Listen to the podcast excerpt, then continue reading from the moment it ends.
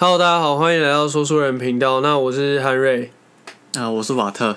那我们今天就是先来聊一下疫情的状况哈，就是其实看到现在疫情，很多人就说什么看好了，就是看好了世界，台湾只示范两周内解除三级嘛。嗯，现在已经现在超过两周。对，超过两周，然后还要又要延两周的状况，那就代表这个是根本就不可行的东西。嗯，那其实就是我们每次在做任何一个主题的时候，就是这个主题可能就马上爆发，就是正在做，或是我们已经讨论之前，然后这主题过没多久，它就会变成一个非常热门的话题。啊，哎、我们上次做疫苗是两个礼拜前了嘛？两个礼拜前，嗯然后现在疫苗其实看到，就是大家就在争论，哎、用国产还是啊国产国外跟？进口问题，对，这让我想到，我上我记得我上次在节目里面就有说到说，就是我愿意打国产疫苗。嗯，对，那我现在想想，我觉得我应该要收回那句话，这样。对，那其实那时候我们也做投票，嗯然后很多人其实还是支持要用国外的，毕竟国外还是有一个认证。嗯那其实就是这一段期间，就有人做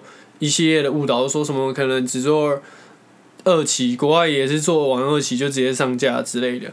那其实这些都是比较偏差的一个认知啊，我觉得。对，我觉得现在好像资讯变得很混乱，这样。对，那这就是我有点不解，为什么会变成这样？可能跟国家的一些就是利益有关，不就是说有人在把关假讯息的问题吗？对啊，然后自己就是一直一直宣布 发布一些假信息出来，那其实都看得出来，就说这个其实有点官商勾结的感觉，水很深呐、就是大家都说水很深嘛，那其实不知道要不要去碰这个议题，大家其实讲的可能也不敢去碰这样。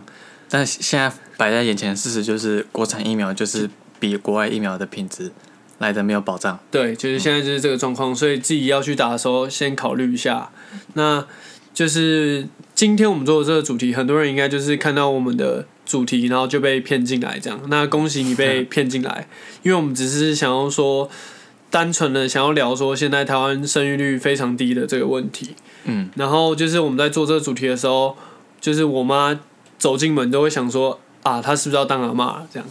那他看到你做哪个动作吗？他没有看到我做什么动作，因为现在疫情关系，就是人不能做人与人连接，所以我们就是还是很乖乖的在家，然后守法这样。对，那其实我在嗯嗯，，但国外好像不是这样，对不对？对国外就是比较宣，就是倡导一个自由的概念嘛，所以就是可能还是疯狂做菜。那我们就是也查到说，在一些娱乐界啊，然后蛮多国内外蛮多艺人都在这段期间结婚跟生小孩。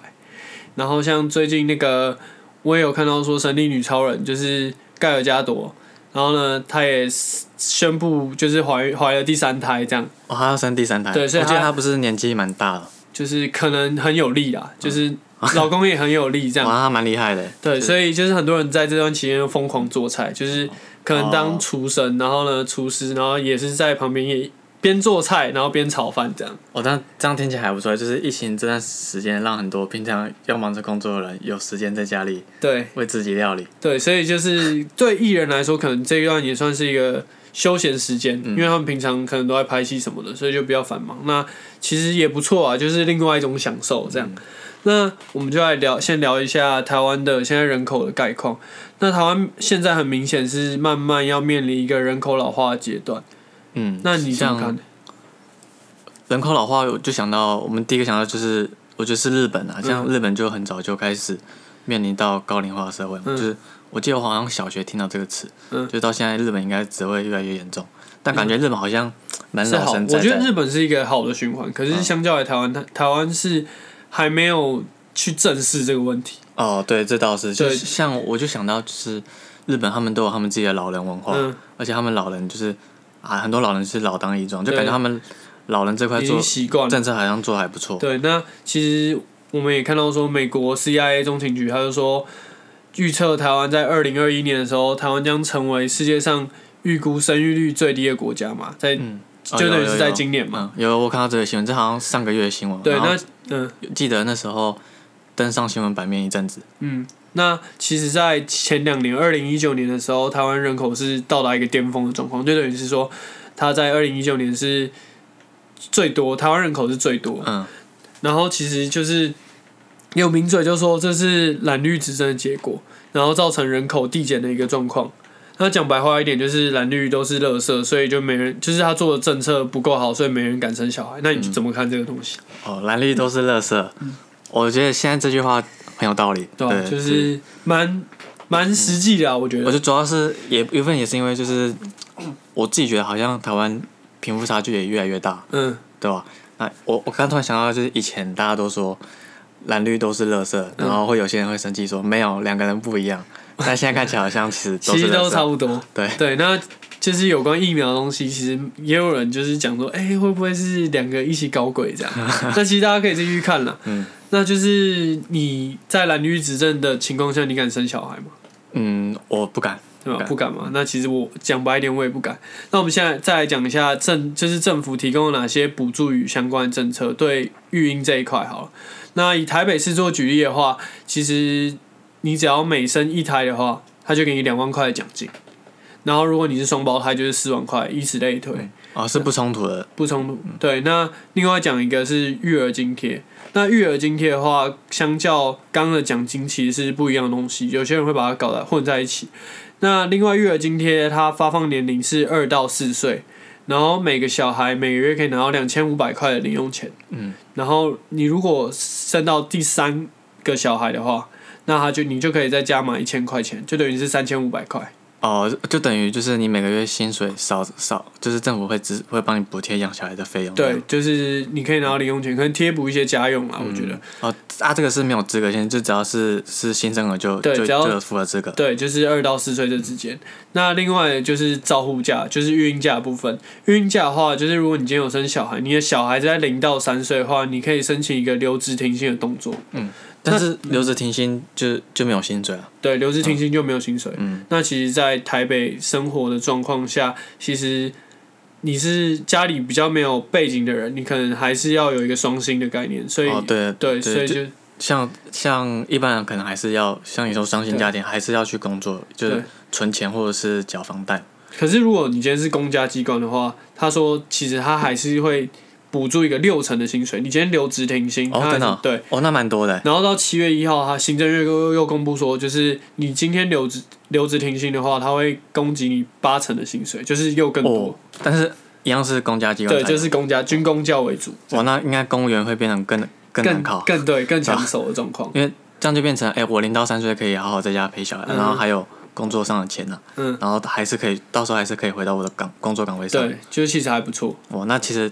当公务员好像真的蛮，人家说铁饭碗是真的，真的蛮爽的，对吧？其实比较稳定的，我觉得。可是如果撇除掉公务员，因为我们大部分大众的话，还是要去就是所谓交房贷跟存钱，所以就变成应该是不太可能零到三岁整整三年都留职停薪，对吧？那就变成除非有阿公阿妈帮忙养，那不然好像都要送到托儿所或是幼稚园，对吧？那我听说就是。托儿所这部分好像都要抽签，然后又好像蛮难抢的。嗯，但你你知道什么概念吗？就很多人其实刚刚你讲的托儿所要抽签，就很多人就会搬到那个社区，然后就是那个社区的公托非常多，嗯，他就会去抽进行抽签的动作。那另外一个是，就是如果今天政府机关有跟这些托儿所做签约，不管是公托或私托，只要是有签约的托儿所，那他其实每个月都会补助六千元左右。的一个款项，就你可以去申请，然后他帮你补助，就等于是有点像补助学费的概念。哦哦，所以就是算在公家体系里面的托所才会有这些。没有，你要有签约的都可以，只要有签约的都可以。然后你如果今天不想送托儿所，然后你又在上班，那另外的话，你可能就会请保姆的嘛。嗯。那你请保姆的话，你小孩子在两岁之前，那你可以再去申请两千五百块这个款项。嗯。对，就是等于是。哦，这样比起来。哎，保姆的话应该一个月也要，应该也要破万。我觉得应该要破。对啊，那两千五跟一万块比起来，然后你刚说托手是给六千，反正托托手就就托手的补助就蛮多，所以难怪大家要抢的这么就抢这么凶。对，而且等于就是不用学费吧，应该是算不用学费概念。那其实，再拿私人的企业做一个对比的话，就是我们前几年在总统大选的时候，也有听到说郭台铭要出来选嘛。嗯，那有没有听到一个政策？我知道，我知道。你要说的是那个郭台铭说那时候说要零到六岁国家养。对，有我记，但我记得那时候这个政策他端出来的时候，他就是就是，哎，那时候还不算真，那个时候算算那个那叫什么？一个证件，啊，对，证证件证件对。然后他那时候就说零到六岁国家，然后很多人就是出来呛他。炮轰说，就是你有没有什么经济概念之类的，生活财务概念？嗯嗯其实可能就是因为国家要运用的款项很多，嗯可是我这里想要讲的是，他其实，在红海他自己的公司其实就有做这这之类的政策。你说红海自己有零到六岁国家，呃，红海养这样，对，有没有？他一开始做零到三岁的育儿补贴，嗯，然后到现在二从他说从二零二零年的一月起，他就说那我再加码，你只要生一胎的话，他每个月会补助你一万五千块的育儿津贴。每哦每个月有一万五千块，对，然后一直给满到你刚说零到六岁嘛，对，其实是零到七岁。哦哦，红海给这么多、哦，对，红海给超多，他超敢给，就会给到七岁。哇，那一间企业都可以做到这样，所以零到六岁国家养是真的有可能。对，所以大家都是想说，哎、郭爸爸嘛，就是大家都想当他的小孩这样。这样比起来很多诶，就是再回去对比一下国家的政策的话，国家是说零零到四岁吗？嗯，还是二到四岁？二到四岁二，到四岁，那就等于只有两年的时间，然后就是可以每个月领两千五。对但是如果是红海员工，你刚刚说就是零到七岁这七年，我每个月都有一万五的补贴。其实算很多，而且啊他其实还有另外的奖金，就是刚讲的台北市就是补助两万块嘛，你生一胎的话，可是他自己也有，就是如果你生一胎，然后又给你额外的奖金这样。哦，哇，那其实很敢给，真的很敢给，超敢给。那其实我们也有查到很多资料，就是说，其实台湾很多其他的科技大厂，嗯，它也有做类似的补助，那福利其实都不错。那你今天很喜欢小孩子的话，你可以先去查一下，然后呢，再想办法进这间公司，嗯，因为他给的不会比公家的还要少。所以现在看起来就是，反正大部分的民营企业，就是呃以集团来说的话，给的福利都还比国家好很多。对，那你有你要要做补充或什么吗？哦，我刚刚有查到说，就是诶、我们刚刚讲到，就是 CIA 它公布这个生育率之后，有造成台湾社会有一些回响嘛，就是新闻一直在报，然后行政有端出一些政策来回应这个生育率过低的状况。嗯那他就有说，就是以前父母是不能同时请育婴假的，然后现在是变成父母可以同时请育婴假，然后就是在家陪小孩这样。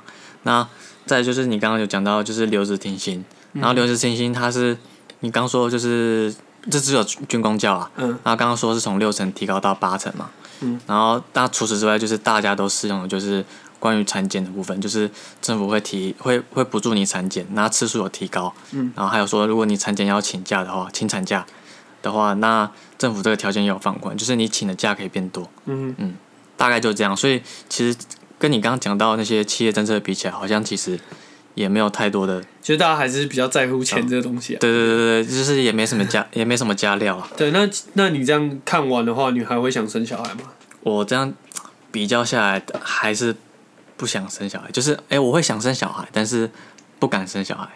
就是怎么说，就是就是主要还是想到钱啊，就是想到就是生一个小孩后面的嗯花费蛮大的。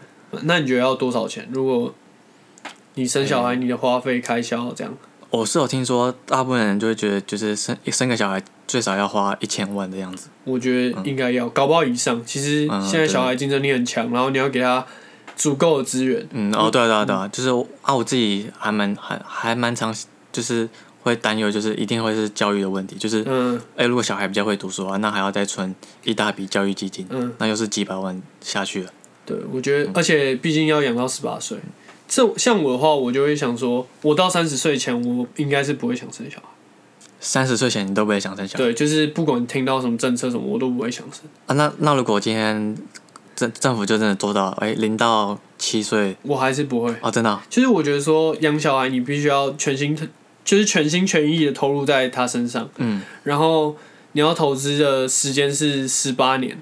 嗯那其实到十八岁，那我现在如果二十几岁就生，那我投十八岁，我已经其实也是四五十岁了。变成说我自己的黄金阶段也奉给这个小孩了。哦哦，你认为生小孩你就是要给他满满的父爱？对对对，哦哦，对啊，当然，蛮有道理的。十八岁之后要怎样我不管，那可是，在十八岁之前，我还是要好好照顾他嘛，毕竟这是一个家庭的一个观念呐。就是哇，那这样听起来，你的你的你的想法还蛮还蛮偏西方教育的感觉。没有，可是因为我怕他十八岁以后就叛逆什么，那我就不太不太想。就是而且你要想说，现在很多人就会养什么毛小孩之类的，就狗嘛、猫嘛。哦，因为哦对对对，他们你骂他们，他们可能还不会顶嘴。嗯那你可能小孩在叛逆期的时候，你又不能骂他们，怕他们反抗或者什么。嗯，那你给你要哦给他零用钱，他还会呛你，还会。对啊，就算他今天再怎么乖，对啊，就就算他再怎么乖的话，怎么办？他们还是会叛逆啊，哦就有可能会有叛逆这个这个方向。对，哦对啊，小这这个教育问题，就是像有些人教育再好，小孩还是有可能会有偏差的状况。对啊。然后也有，其实也有人就玩笑话，玩笑话就说，其实现在社会是一个 M 型化社会嘛。嗯。因为你有没有感觉最近治安有变差？哦，有有这个我很明显，就是你有没有发现？哦，像前阵子台北不是才一个哦黑道之黑，嗯对对对，然后高雄好像桃园啊，就是感觉台湾台湾各个地方就是就变都变高谈式的。就黑黑道好像都越来越猖獗，嗯对吧？那其实这可能背后有衍生性的问题啊。嗯我觉得我们有机会也可以来谈一下这个。那其实就有人玩笑话，就说，哎、可能现在生小孩的人，刚说 M 型化嘛，嗯那其实一边就是非常有钱的人，他敢生，就要给那些富爸富妈，就是非常有钱的爸，就是啊，就是当阿公阿妈这样。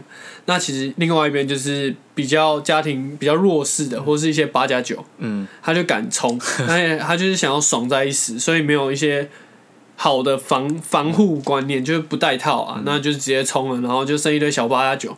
那不是说八加九他他就是偏坏或者是什么，只是说他可能在教育上面偏差，然后生太多小八加九就造成治安变差的这个状况。当然这是玩笑话，可是哦但是但是蛮有道理的，蛮有感觉的。现在的感觉状况是，其实是真的蛮有感觉。哎、动不动就有人杀人什么什么的，那哦，对啊，其实这样听起来蛮危险的，就是变成，哎、我们一般讲说按循环社会，就可能是讲人口结构这样子，但你这样听起来，就是会变成，哎、我们人口素质会不会以后也变成 M 型化、两极化？我觉得人口素质，我觉得大于生了一堆废物还好。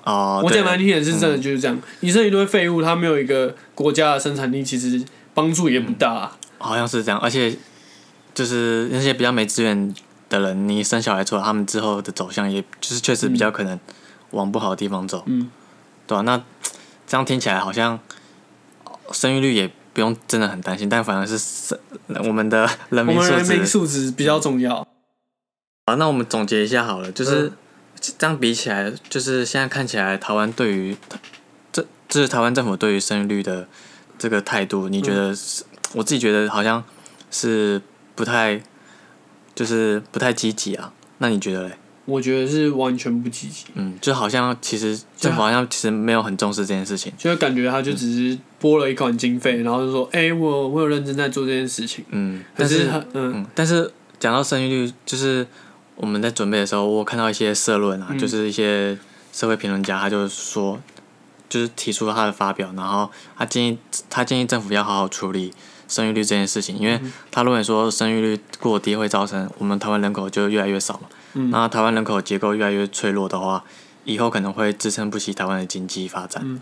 然后他就说，就是因为这样的观点，他就认为说，诶，生育太低，应该要把它当做国安问题来看待。嗯，就是，就言下之意就是他觉得生育率低是一个很严重的问题啊。那你觉得嘞？我觉得不是，就是他也可以当做国安问题，没错。可是我觉得现在状况，然后再对比国外的状况，其实国外的税收，你看他税收的税是特别重。嗯，那其实他收的这些税，在新生儿的政策上面，相对来说是一个好的循环，就是国国国民愿意相信政府。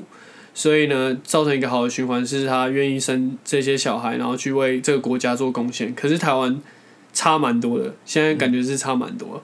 那如果你说是国安问题的话，那你今天不想要生这么，就是你今天台湾人不想要生小孩的话，或许台湾要做一个，像我觉得话，我就觉得他要做一个产业的转型，哦，就是，说吸引国外的人才进来，嗯，然后呢为台湾工作，哦，这点真的蛮重要，因为台湾现在对国外人才好像也没有保持一个很开放的。就国外人也不太想进来啊，嗯因为台湾毕竟还是算一个代工国家。嗯，就是进来都是一些外劳。对，我们都不是说其实外劳。或者什么，只是说像我们台湾人的观念就会觉得说，哎、还是读书比较好。嗯我不想要生小孩，然后让小孩去做劳力的工作。嗯不是说劳力的工作不好，只是说传统的观念还是会觉得说，诶、就是还是要做一些靠脑袋的工作。嗯，哦，对，这是确实啊，就是这让我想到一个故事，就是就是我记得我爸说过，因为我爸有做过，我爸是做制造业的然后差不多十年前的时候，就是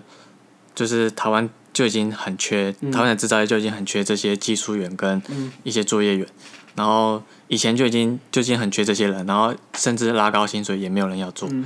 然后到十年过后的今天还是一样很严重，而且就是越来越严重，嗯。然后甚至其实可以看到有些外劳他领的薪水是比台湾人还多的，就是、哦因为他愿意做，对，因为他愿意做，因为台湾人就开再高的薪水，台湾人都没有他人去做这些工作，劳力对，所以我就觉得说，那要么你就了不起，你就做一个转型，你必须要选择一条路去走。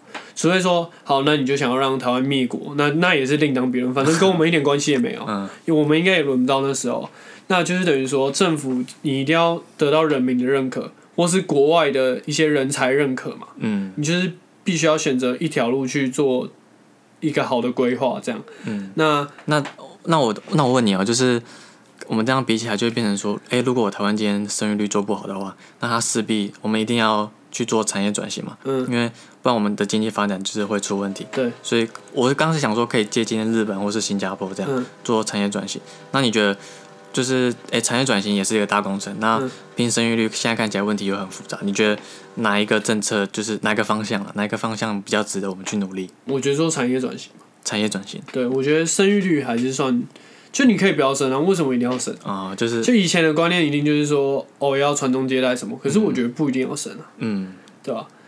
就是那我们这集就差不多到这里。好，就差那你要不要介绍什么动作？我觉得有可能有些人被骗进来，你有没有介绍什么动作？就是给介绍，什么动作？我想了三秒钟，我觉得最经典的传教士。就是还是最传统的最好了。对，传教士就是为什么叫传教士？就是很多很多信仰的力量在里面，。信仰，那这样的话生育率就会提高。嗯，那要信仰就可以冲到对的地方。对对，就是关于信念这个问题，大家去看一下量子力学，好不好？好嗯，好，好，那喜欢我们的朋友记得关注我们的 podcast。那如果我们刚刚讲的有什么问题的话，其实也很欢迎各位朋友来，就是做留言或是一些反问这样。